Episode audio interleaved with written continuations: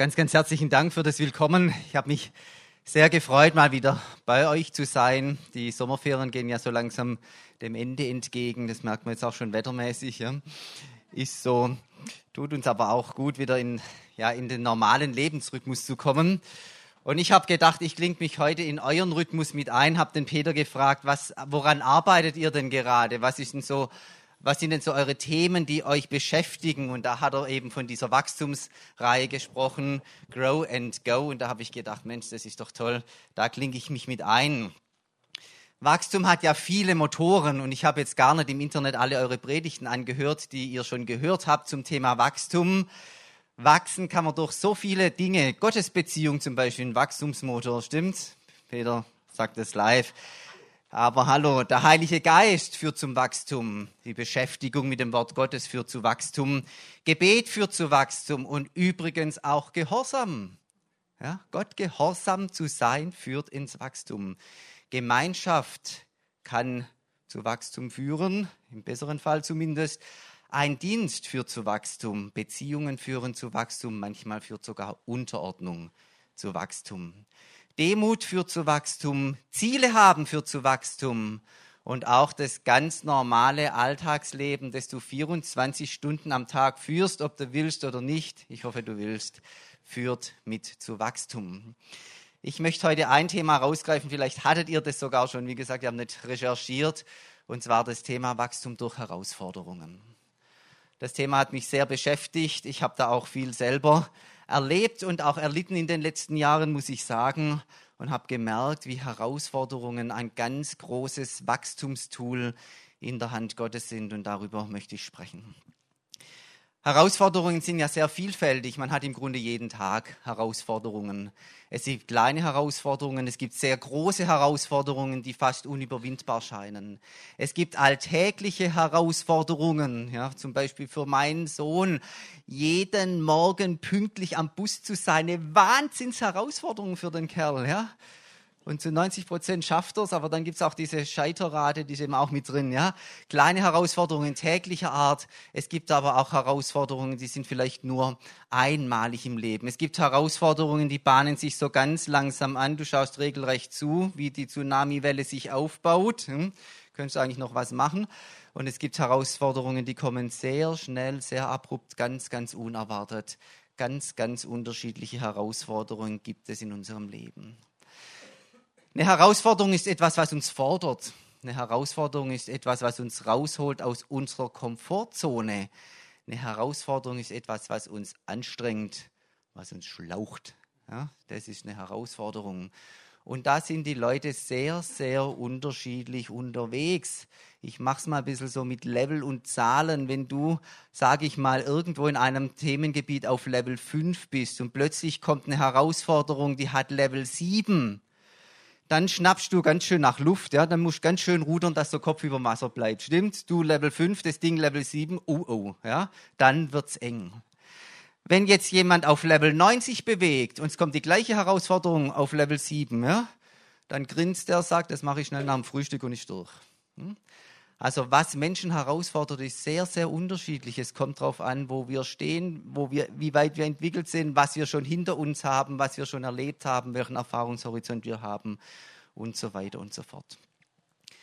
Herausforderungen können auch bis zu richtig echtem Leiden gehen. Auch das gibt es. Ja. Dinge, die wirklich richtig Not machen, die uns in Mitleidenschaft ziehen, die zu echtem Leiden führen. Und da kommt ja dann so gern diese alte theologische Frage, die nie so ganz zu lösen ist, diese Frage, ja, warum Gott lässt du denn solche Dinge zu? Diese alte Warum-Frage. Hm? Sehr beliebt auch bei Evangelisationen, obwohl ich gar nicht weiß, ob sich da die Leute bekehren, aber ähm, die Warum-Frage, ja, die ist irgendwie doch so immer ein bisschen da, wenn man einen guten Gott hat und man lebt hier jetzt im, im, im Müll. Ja, warum eigentlich? Passt irgendwie nicht so ganz. Hm? Und da, da können wir sich jetzt einen ganzen Tag damit beschäftigen. Das mache ich auch gern an der Theologischen Akademie. Ähm, und diese Frage ist bis heute theologischerseits nicht gelöst. Also auch die klügsten Köpfe, Theologen, Bibelwissenschaftler, was wir alles so auf dem Globus bis zum heutigen Tag haben, konnten diese Frage nicht abschließend lösen. Also hat man versucht, die Frage andersrum zu stellen und sagen, ja, nicht warum, die Gründe sind vielleicht gar nicht immer so das Wichtige, sondern wozu. Hm? Das klingt schon besser. Die ICLer unter uns, die strahlen da und sagen, okay, bin ja auch einer. Ja, wozu? Ja, wozu ist denn das gut? Wozu lässt Gott es zu? Auch eine ganz, ganz gute Frage. Aber auch manchmal ist es schwierig, wenn richtig harte Klöpse dir auf die Füße fallen und dann noch ein Wozu Gottes. Ich habe einen anderen Schlüssel für mich gefunden. Ich möchte nicht fragen, warum, ich möchte auch nicht fragen, wozu. Ich möchte fragen, Herr, wenn das jetzt schon passiert in meinem Leben, was machst du jetzt draus? Was machst du jetzt draus? Welchen Sinn gibst du dieser Sache? Wenn das in deine Hände kommt, was machst denn du damit? Das ist die Frage, die ich stellen möchte, mit der fahre ich auch ganz gut. Und das hat auch einen biblischen Hintergrund. Ihr alle kennt den wunderbaren Vers, Römer 11, 28, denen, die Gott lieben, bitte nicht Luther, der hat es falsch übersetzt, denen, die Gott lieben, werden alle Dinge zum Guten mitwirken. Alle Dinge wenn sie durch Gottes Hand gehen, wenn man sie durch die, Gott, durch die Gottesliebe laufen lässt, dann dienen sie zum Guten mit, sind ein Faktor, Gutes hervorzubringen. Und das ist doch eigentlich wunderbar, Freunde, oder? Was gut ist in deinem Leben, das führt zum Guten, das sieht man auch gleich, ja, da muss man nicht so schnell nicht hingucken, das ist ganz klar. Aber was schlecht ist in deinem Leben, wenn es mit Gottes Liebe in Berührung kommt, führt auch das zum Guten, hat sein Gutes und bringt Gutes aus sich heraus. Da muss manchmal zweimal hingucken, aber Leute, dann lohnt sich's auch richtig, ja, wenn man das erkennt, wie Gott hier auch in schwierigen Situationen wirkt.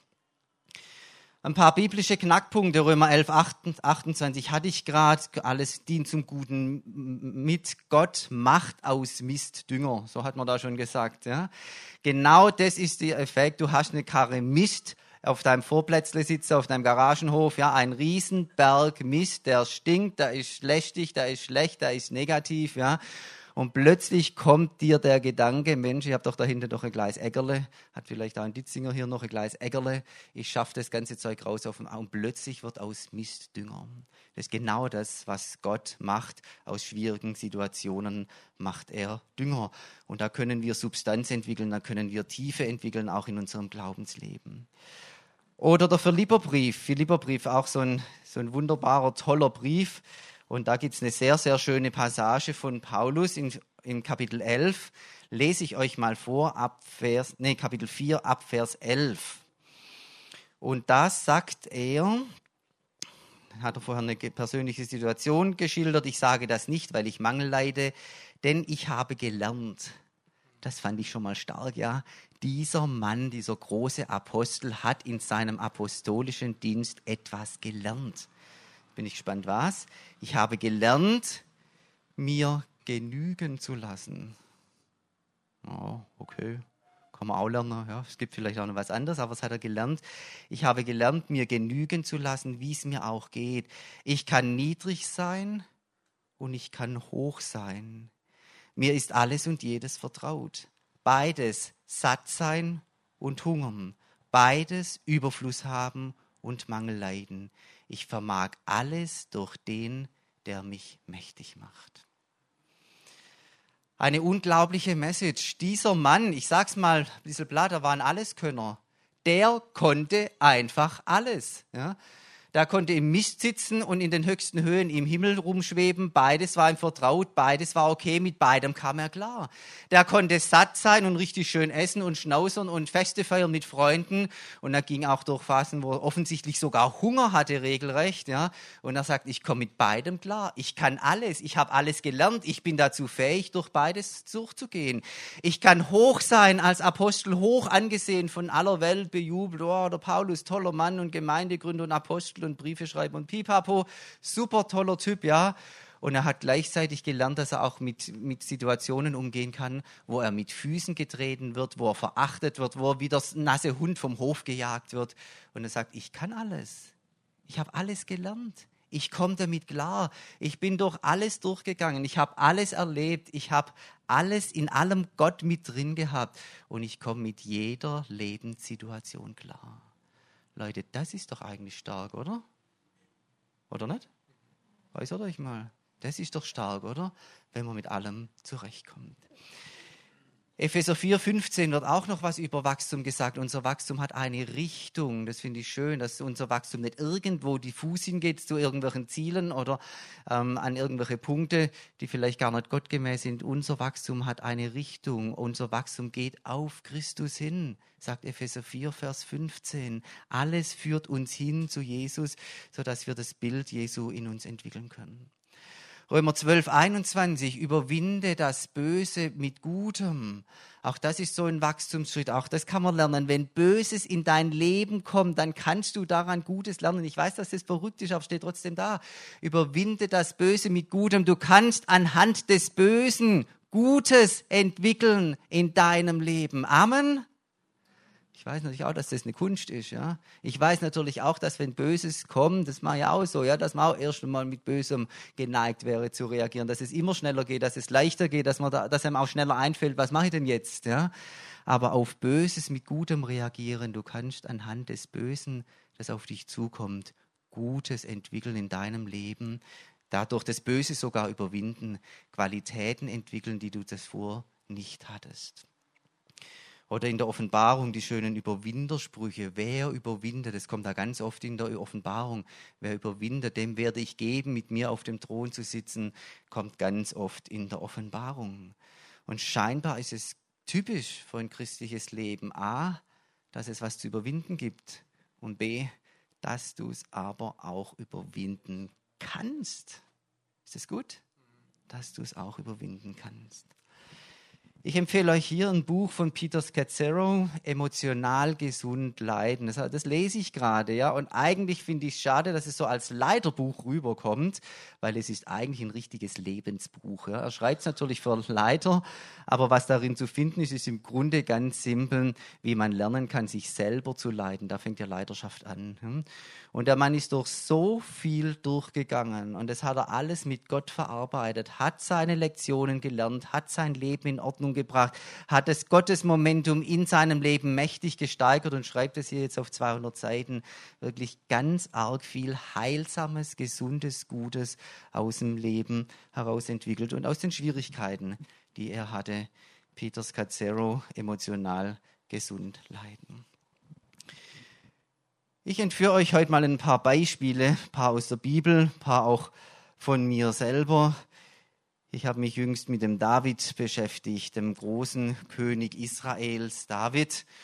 Und wir alle kennen die tolle Geschichte David und Goliath. Ja, die ist ja also von Kindesbeinen an. Ich weiß eigentlich, ich muss mal die Kinderdienstleute fragen, warum diese Geschichte so wichtig ist, weiß ich gar nicht.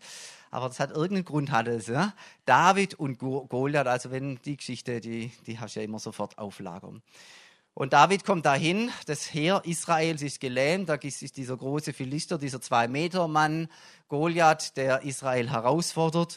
Und keiner macht da was, keiner tritt in den Zweikampf ein. Und David sagt, also so kann es ja nicht bleiben, da muss man was machen. Hm? und meint, ähm, er wäre jetzt da der Richtige. Und das Erste, was er da überwinden muss, gar nicht den inneren Schweinehund, das wäre es bei mir gewesen. Ja, also, da, da hätte es bei mir ausgehakt, ja, gegen den Mann zu kämpfen, kannst, kannst du auch Besseres vorstellen. Das war für David nicht das Problem. Aber die anderen zu überzeugen, dass er das tun darf, als kleiner Steppke, ja, als 15-Jähriger, das war erstmal die erste Hürde, die er überwinden musste, dass er überhaupt in den Kampf treten darf. Und da hat er eine interessante Argumentation. 1 Samuel 17, ab Vers 34 steht es.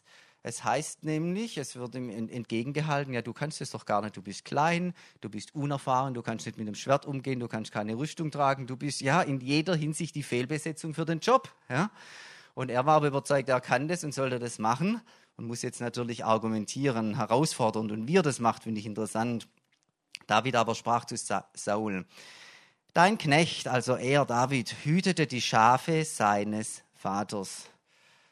Da denkt man, mit der Argumentation kommt er nicht richtig weiter, ja? aber hört mal. Und kam dann ein Löwe oder ein Bär und trug ein Schaf weg von der Herde. So lief ich ihm nach, schlug auf ihn ein und errettete es aus seinem Maul. Wenn er aber auf mich losging, ergriff ich ihn bei seinem Bart, den Löwen, so irgendwie wohl, griff ich ihn bei seinem Bart und schlug ihn tot. Wow. So hat dein Knecht den Löwen wie den Bären erschlagen und diesem unbeschnittenen Philister soll es ergehen wie einem von ihnen. Wow, das ist Ansage, das ist stringent, oder? Ich habe Löwen erlegt, ich habe Bären erlegt, ja, ich weiß, wie sowas geht, ich weiß, wie man Lebewesen größerer Art um die Ecke bringt, ja, ich kann das. Also, und jetzt ist hier halt hier dieser unbeschnittene Philister, der hier steht, also ist er der Nächste in dieser Reihe. Und offensichtlich war die Sache so überzeugend, dass er durfte und dann auch mit List und Tücke und seiner Schleuder eben diesen Goliath erlegt hat. Mir ist da was aufgegangen. Ich habe immer gedacht, der David, der große Glaubensmann, geht im Vertrauen auf Gott in diesen Kampf ja, und glaubt, Gott ist mit mir und dann werde ich schon irgendwie siegen.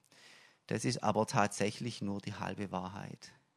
Dieser Kerl, hört euch doch an, der strotzt vor Selbstvertrauen. Stimmt's? Ich kann das. Ich habe Löwen erlegt, ich habe Bären erlegt, die waren größer als dieser, dieser Philister. Warum jetzt nicht den, an den unbeschnittenen Philister ran? Ja? Ich weiß doch, wie es geht. Ich habe Erfahrung in dem Metier. Der Mann strotzt vor Selbstvertrauen. Und wo hat er das her, Freunde? Das hat er sich aufgebaut in seinem Job bei den Schafen. Da hat er angefangen, einen guten Job zu machen. Da hat er sein Leben riskiert für die Schafe. Da ist er reingegangen, um das letzte kleine Lämmchen noch vor so einem Bären zu retten, was ja viele Hirten gar nicht tun würden. Die würden sagen, lieber Lämmle weg als mein Arm. Ja? Aber nicht so David. Der ging halt rein. Ja? Er rettet dieses Tierlein und wenn es nicht hergegeben wird, ja, dann wird der Bär halt beim Bart gepackt und totgeschlagen. Also totschlagen, stellt euch das mal vor, einen Bären totschlagen so weit da kam David, es hat ihm Selbstvertrauen gegeben. Ja? Ich kann siegreich sein im Umgang mit größeren Lebewesen. Und jetzt steht da David vor Goliath und Goliath ist einfach der Nächste. Selbstvertrauen. Und dann kam sein Gottesglaube natürlich mit rein und es hat ihn angekäst, dass hier dieser Unbeschnittene, deswegen sagt er ja so, der, der mit Gott gar nichts am Hut hat, dass der das Volk Gottes verhöhnen kann. Das hat ihn angekotzt. Er hat gesagt, da stimmt was nicht. Ja, wir sind unterwegs im Auftrag des Herrn und der ist unbeschnitten. Also muss er seine Klappe halten und wenn er es nicht freiwillig tut, dann unfreiwillig. Das war seine Logik. Und dann ging er rein und hat gesiegt. Ich hatte neulich ein Seelsorgegespräch mit einem mit einem Mann, der in der, in der Wirtschaft eine große Abteilung leitet und der hat in dieser Abteilung eine ganz, ganz schwierige Person. Also richtig, richtig, so ein richtig harter Brocken, der ihm das Leben schwer macht. Und er hat meinen Rat gesucht und wir haben uns da ein bisschen drüber unterhalten. Und irgendwie, ich weiß gar nicht, hat der Heilige Geist mich da in eine, in eine Richtung geführt.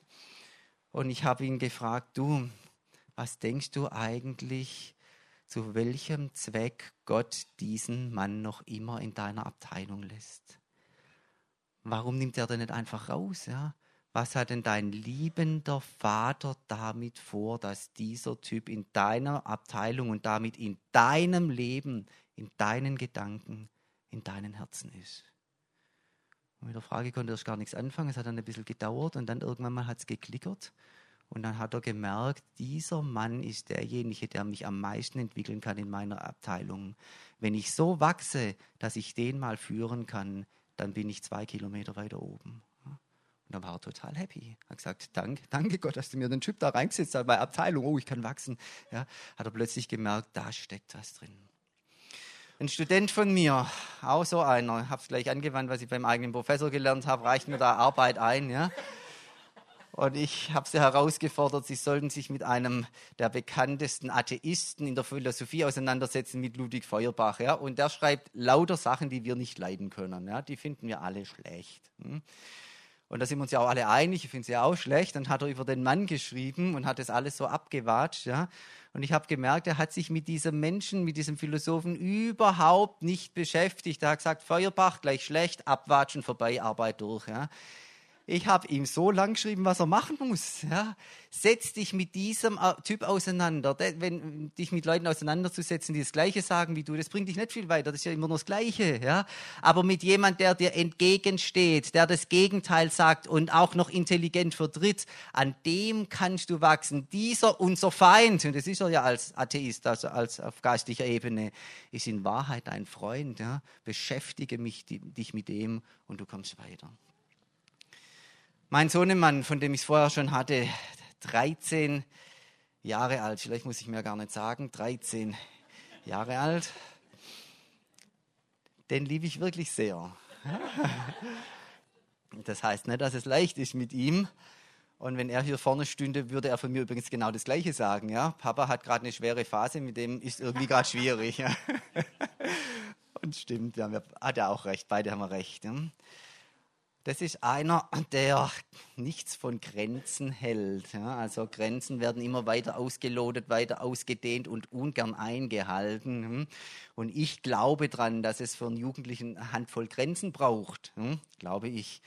Und ich muss jetzt diese Grenzen, die ich ihm setze, dermaßen verteidigen, dass es richtig anstrengend ist. Ja? Und ich denke manchmal, boah, Menschenskinder, das könnte ein bisschen leichter sein. Und ich merke aber gleichzeitig, indem ich das tue, indem ich mich mit meinem Sohn beschäftige, ich lerne was. Ich wachse an diesem 13-jährigen Knaben, ja, ich lerne Standfestigkeit an dem Kerl. Ja. Ich lerne auch unglaublich viel Frustrationstoleranz. Gerade hat man ihm noch was Gutes getan und dann kriegt man irgendwas um die Ohren gehauen. Da denkt, das habe ich jetzt wirklich nicht verdient. Ja. Und es ist frustrierend. Ich investiere mich und kriege dann so ein Feedback. Ja.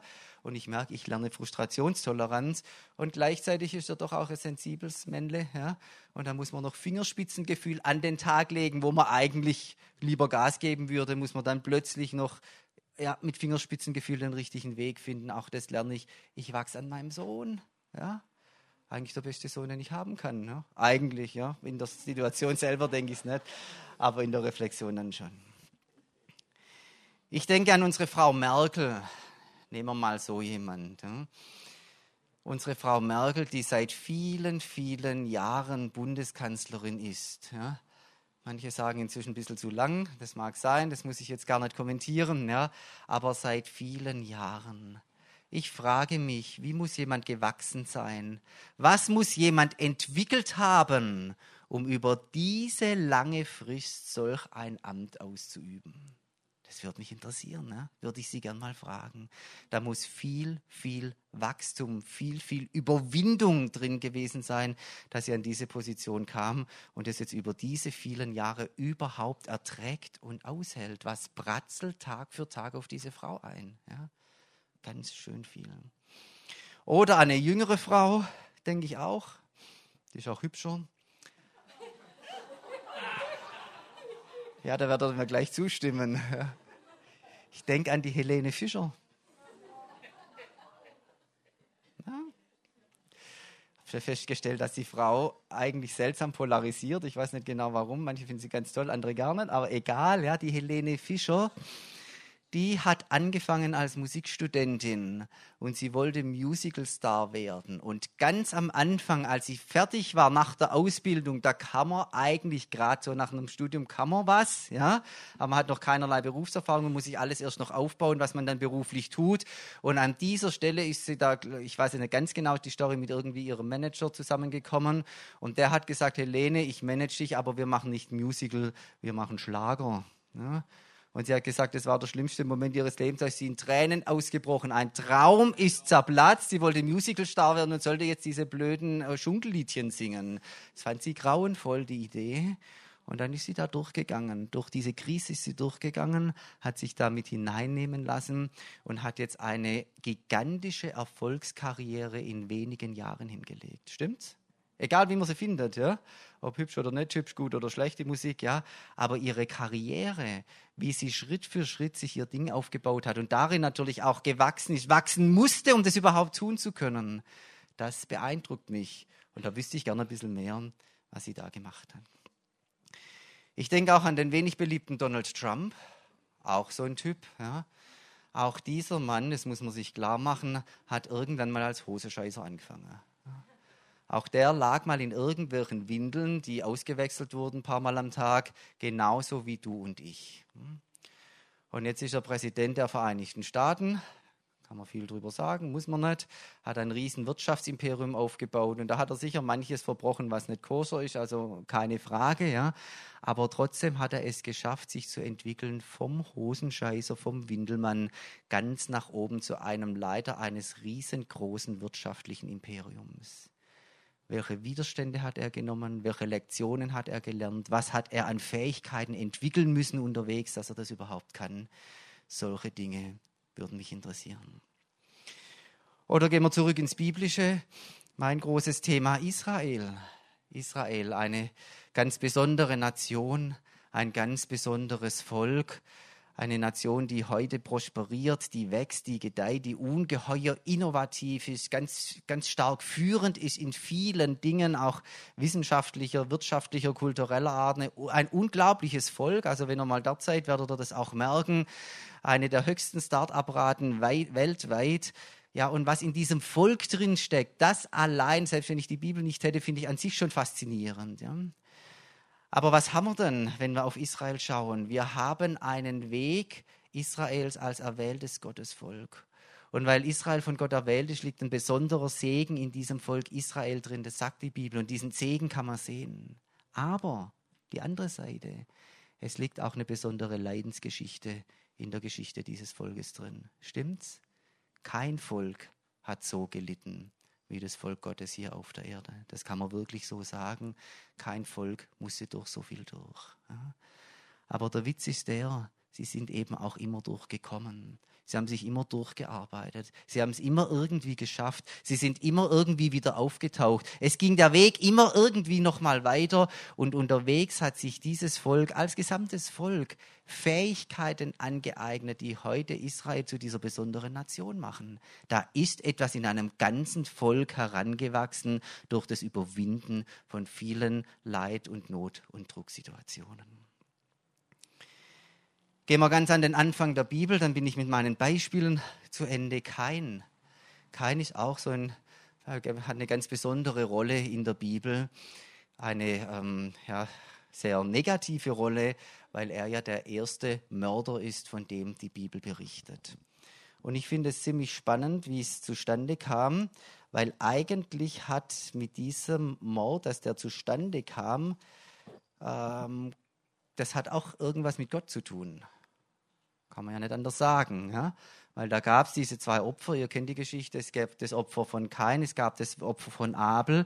Das Opfer von Abel hat Gott angenommen und das Opfer von Kain hat er abgelehnt. Ja? Also das ist ja erstmal ungerecht. Ja, jetzt mal so oberflächlich betrachtet, ja, wenn ich mich in Kain reingesetzt, sagt er Riesenschweinerei. Der Abel, der ist offensichtlich der Liebling bei Gott, sein Opfer wird angenommen und meins wird abgelehnt. Erlebt er natürlich erstmal als Ungerechtigkeit. Und dann wird er darüber sauer und Gott spricht ihn jetzt an. Da sprach der Herr zu Kain, warum ergrimmst du oder eigentlich wozu, sind wir wieder beim wozu, ja, Lema, wozu ergrimmst du und warum senkst du deinen Blick? Das ist eine richtig gute Frage. Ja? Wohin führt denn dein Weg jetzt kein? Ist's nicht so? Jetzt kommt die Warnung, wenn du fromm bist, so kannst du frei den Blick erheben. Bist du aber nicht fromm, so lauert die Sünde vor der Tür und nach dir hat sie Verlangen, du aber herrsche über sie. Ganz klarer Auftrag, pass auf, du ergrimmst, die Sünde lauert vor der Tür. Ja, es dauert jetzt nicht mehr lang, bis du in Sünde hineingehst. Über die Sünde sollst du aber herrschen. Ja, tritt sie nieder und unter deine Füße, sei Herr über die Sünde und lass sie nicht über dich herrschen. Ganz klare Warnung, ganz klare Analyse, ganz klare Fragestellung, wozu, hey, wohin geht dein Denken, wohin gehen deine Gefühle? Und dann ist interessant, wie die Sache weitergeht. Bist du aber nicht fromm, so laut die Sünde vor der Tür und nach dir hat sie Verlangen, du aber herrsche über sie. Da sprach Kain zu seinem Bruder Abel, lass uns aufs Feld gehen. Merkt er was? Der reagiert gar nicht. Gott hat gerade relativ viel gesagt hat ihm eine sehr präzise Frage gestellt, hat eine sehr präzise Analyse der Situation gegeben, die Sünde laut vor der Tür, ja. Und er hat ganz klar gewarnt, pass auf, es dauert nicht mehr lang, dann wird gesündigt, aber du sollst über die Sünde herrschen, da ist eigentlich alles gesagt, ja. Und da könnte man jetzt drauf reagieren, oder? Da könnte man jetzt was zu sagen. Da könnte man jetzt mit Gott ins Gespräch kommen. Da könnte man ja sagen, ja Gott, ja okay, Sünde hin oder her. Gut, dass du das sagst. Ja, warum bin ich so sauer? Weil du so ungerecht bist. Ja? Riesenschweinerei läuft hier, ja? könnte man ja sagen. Oder man könnte sagen, ja, danke Herr, das mit der Sünde, ich habe es noch gar nicht gesehen, aber ich sehe sie hier tatsächlich vor der Tür. Das dauert nicht mehr lang. Ja? Und, und danke für den, für den Hinweis, dass ich herrschen soll. Wenn du sagst, ich soll herrschen, dann kann sich, also man könnte so viel sagen. Und der Typ sagt nichts. Der hat sich längst entschieden. Ja, der Stachel sitzt und hat sich entschieden, diesen Stachel auch nicht ziehen zu lassen, weil wenn er mit Gott ins Gespräch gekommen wäre, dann wäre die Sünde nicht passiert. Glaubt er das auch? Nur zwei, dreimal hin und her, dann wäre das Ding gerettet gewesen. Aber er will das gar nicht. Ja. Er will diese Kränkung, er will diese Verletzung, er will diese Gefühle von Wut und Ohnmacht und was alles in ihm sein mag. Er will diese Gefühle haben, er will sie leben, er will darüber zur Tat schreiten und das macht er jetzt. Er holt seinen Bruder Abel aufs Feld und schlägt ihn tot. Eine ganz, ganz herbe Geschichte. Und dabei sind diese Gefühle, die ich gerade genannt habe, der Schmerz, Kränkung, Wut, Enttäuschung, Zorn, wir wissen es nicht ganz genau, ja. Diese Gefühle sind ganz, ganz starke Anzeichen, eigentlich sogar Anzeichen, die Gott verwenden möchte. Hallo, hier ist was zu tun. Hallo, hier braucht es Entwicklung. Hallo, hier ist Gefahr. Bitte lass uns diese Gefahr bannen, aber nicht nur das. Lass uns auch an dein Herz rangehen, dein Herz reinigen, die Wut rausnehmen, den Zorn rausnehmen, die Kränkung, die Enttäuschung. Lass uns durch einen inneren Verwandlungsprozess gehen, einen Heiligungsprozess, dass dein Herz ein anderes wird. Das wäre jetzt Gottes Herz gewesen. Nur der Kein, der macht nicht mit. Starke Gefühle entstehen dort, wo wir mit etwas überhaupt gar nicht klarkommen. Wir kommen ja mit vielem so Viertel oder halb oder Dreiviertel oder irgendwie klar. Ja? Und manche sind da auch über Lebensweltmeister mit irgendwie klarkommen. Das ist ein ganzes Leben, finde ich auch nicht ganz befriedigend, aber geht irgendwie. Ja? Aber solche starken Gefühle kommen in Situationen, wo wir überhaupt gar nicht klarkommen. Ja? Und dann heißt dies, der Urheber dieser Situation muss weg und das ist in dem Fall der Abel. Gott kann man nicht umbringen, ja, ist schlecht erreichbar. Also nimmt man den Abel. Wenn der Abel weg ist, dann ist auch das Opfer weg. Und dann ist wenigstens der große Konkurrent aus dem Feld geschlagen. So weit kann man ja kommen. Starke Gefühle entstehen dort, wo wir überhaupt gar nicht klarkommen. Und da sind ganz, ganz starke Wachstumspunkte. Da möchte Gott mit seinem Heiligen Geist und mit seiner Liebe rein in unsere Herzen und uns frei machen und uns entwickeln, die Hintergründe ausleuchten, diese Gefühle verarbeiten, um uns dann zu neuen Menschen zu wachsen, um uns wachsen zu sehen an diesen Dingen. Ich habe das selber in meinem Leben erlebt. Vor vielen Jahren im Gemeindedienst hatte ich eine Situation, die war so furchtbar und die war so schmerzhaft und die war so grauenvoll, ähm, ich habe sowas noch nie zuvor erlebt, auch danach, Gottlob, nicht nochmal. Und ich war verletzt, ich war gekränkt, ich war aber nicht nur sauer, ich war wütend, total wütend vom Scheitel bis zur Sohle. Ich hätte nie gedacht, dass ich, Tobias Krämer, so eine Wut entwickeln kann. Ja. Und dann war ich aber auch in einer, in einer, ohnmächtigen Situation. Ich konnte gar nicht viel machen. Ich war also im Grunde auf mich zurückgeworfen und es war gut so. Ne? Weil Gott war da, wie damals beim Kain. Aber ich habe mich hingesetzt an meine Heizung. Ich habe da so ein kleines Hockerle, Heizung an der Wand, ein kleines Hockerle. Da sitze ich morgens, gern im Winter zumindest. Ja. Sitz an der Heizung, von hinten kommt es warm, habe meine Bibel, habe meinen Jesus und ich habe angefangen, an diesen Dingen zu arbeiten. Ne? den Schmerz zu verarbeiten, die Wut zu verarbeiten, alles, auch die Hintergründe. Ich musste viel lernen, ich musste viel verstehen, ich musste viel loslassen, ich musste mir viel aneignen. Meine Theologie über Gemeinde, über Leiterschaft hat sich verändert. Es hat viele neue Erkenntnisse gegeben. Es war auch ein längerer Prozess. Ihr merkt das aus meinen Worten. Ja? Aber ich war dann an dem Punkt, dass ich da irgendwann mal durch war und ich habe gemerkt, Mann, das hat sich gelohnt. Ich bin als verwandelter Mann rausgekommen. Ich habe so wachsen und lernen dürfen wie selten in anderen Situationen. Und da hat mir ein Vers geholfen, Daniel 3, Vers 27, den finde ich so schön. Daniel und seine Kumpels, die waren auch in einer mächtigen Krise damals, ähm, in, diesem, in diesem babylonischen Reich. Und ähm, letztlich war da diese ganz schlimme Situation, wo sie dann hätten verbrannt werden sollen in diesem Feuerofen und ähm, sind aber nicht verbrannt. Ganz geheimnisvoll, ganz wunderbar, wie Gott sie gerettet hat. Ähm, und dann heißt es hier, da traten Schadrach, Meshach und Abednego heraus aus dem Feuer und die Fürsten, Würdenträger, Statthalter und Räte des Königs kamen zusammen und sahen, dass das Feuer den Leibern dieser Männer nichts hatte anhaben können und ihr Haupthaar nicht versenkt und ihre Mäntel nicht versehrt waren. Ja, man konnte keinen Brand an ihnen riechen. Leute, das ist stark, ja. Und ich möchte uns ermutigen heute, ich habe das selber erleben dürfen, wenn ihr durch schwierige Zeiten durchgeht, ihr habt einen so starken Gott auf seiner Seite, ihr habt einen so wunderbaren Jesus und ihr habt solch eine Salbung des Heiligen Geistes, setzt euch ein ganz, ganz, ein extrem großes Ziel. Setzt euch das Ziel, ohne Brandgeruch aus dieser Situation hervorzugehen. Und wenn es drei Jahre dauert, ist doch wurscht, ja. Aber rauszugehen ohne Brandgeruch, ohne Schaden, ohne dass noch was im Frack sitzen bleibt, ohne dass da Spuren zurückbleiben. Eine vollständige Wiederherstellung und Befreiung und Heilung durch den Wachstumsprozess, den Gott durchführt. Und dann könnt ihr sogar noch eins weitergehen. Und da sind wir wieder bei einer bemerkenswerten Person der Bibel, beim alten Vater Jakob. Hm? Jakob war auch in einer Krisensituation. Der wurde von Gott überfallen, damals in der Nacht am Jabok. Hinterrücks, wumm, war er plötzlich in einem Faust- und Ringkampf mit einer zunächst unbekannten Person, wo sich dann auflöst in 1. Mose 32, dass diese Person Gott ist. Und er ringt die ganze Nacht mit Gott. Und dann kommt das ganz Besonderes, schwer verständlich, er hat diesen Kampf gewonnen kann da gar nicht viel drüber sagen, aber da steht, er hat den Kampf gewonnen. Und dann könnten wir ja sagen, ich habe den Kampf gewonnen, ich bin durch, Halleluja, ich habe es geschafft, aber da hört Jakob nicht auf. Er setzt noch eins oben drauf und sagt, ich lasse dich nicht, du segnest mich denn. Ich habe doch nicht die ganze Nacht geschuftet, nur um rauszukommen. Ich will einen Segen haben, ich will mehr. Und auch dazu möchte ich euch ermutigen. Steckt hohe Ziele. Sagt, wenn ihr durch schwierige Phasen durchgeht, das sind Wachstumszeiten, die sind gut für mich.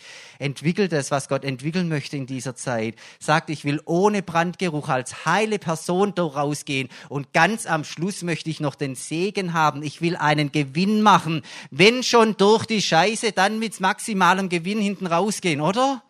Amen? Seid ihr da? Ja? Muss ich nochmal sagen, das Wort ist vielleicht, aber passt doch hier. Wenn schon durch die Scheiße, dann mit maximalem Gewinn hinten rausgehen. Das ist der Geist, den Gott in uns wecken möchte. Das ist der Geist, den wir finden in der Bibel bei Jakob, bei Daniel, bei David, bei vielen anderen. Lassen wir uns anstecken von diesem Spirit, den wir da finden. Ich möchte schließen. Fünf Punkte zur Praxis. Werde ein Überwinder. Pack deine Herausforderungen an. Eier nicht drumrum. Geh nicht weg. Weich nicht auf. Zögere und zaudere nicht. Wenn was zu tun ist, pack den Stier bei den Hörnern. Geh rein. Du hast einen großen Gott auf deiner Seite. Du kannst in diesen Kampf ziehen. Pack an. Werde ein Überwinder. Zweitens, nimm Herausforderungen als Chance. Sag, darin steckt eine Chance zu Wachstum und Entwicklung. Da kann es weitergehen. Daran kann ich wachsen. Eine großartige Sache. Drittens, mach dir ein kleines Konzept, ein ganz mini kleines Konzept. Was brauche ich, um hier weiterzukommen? Was kann ich hier entwickeln? Und wie kriege ich das? Brauche ich vielleicht ein bisschen Hilfestellung? Das mag ja sein.